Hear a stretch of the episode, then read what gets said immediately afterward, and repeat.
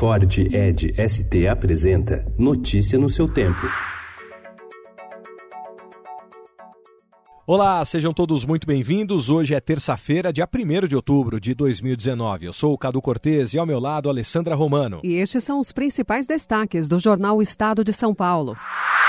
Nos últimos cinco anos, enquanto as indústrias avançaram 10% globalmente, a atividade nas fábricas brasileiras caiu 15% e o país corre o risco de deixar o grupo das 10 nações mais industrializadas. A perspectiva é de que a indústria, que tem peso de cerca de 11% no PIB, registre nova retração este ano. O governo quer facilitar o crédito para caminhoneiros. A ideia é editar a medida provisória para oferecer recursos para manutenção da frota com juros mais baixos e prazos mais longos. Bancos reduzem juros na disputa pelo crédito imobiliário.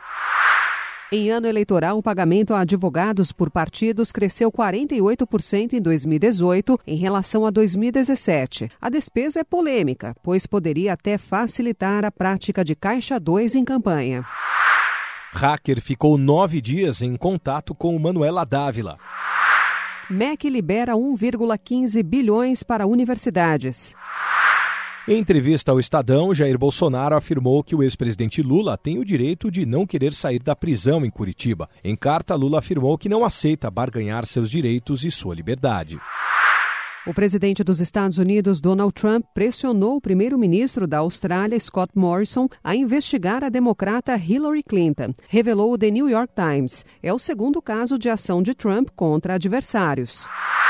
Presidente peruano dissolve parlamento para o livro dos recordes. Com a pretensão de entrar para o Guinness Book como o maior mural do mundo, um grafite começou a ser montado na região da República, no centro de São Paulo. A ideia é finalizar até o próximo carnaval.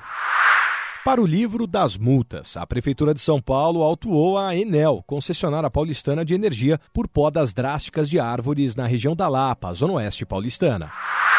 Maior centro de arte contemporânea a céu aberto do Brasil, Inhotim sofre queda nas receitas de ingressos e de contratos de projetos e convênios, sobretudo após a tragédia de Brumadinho.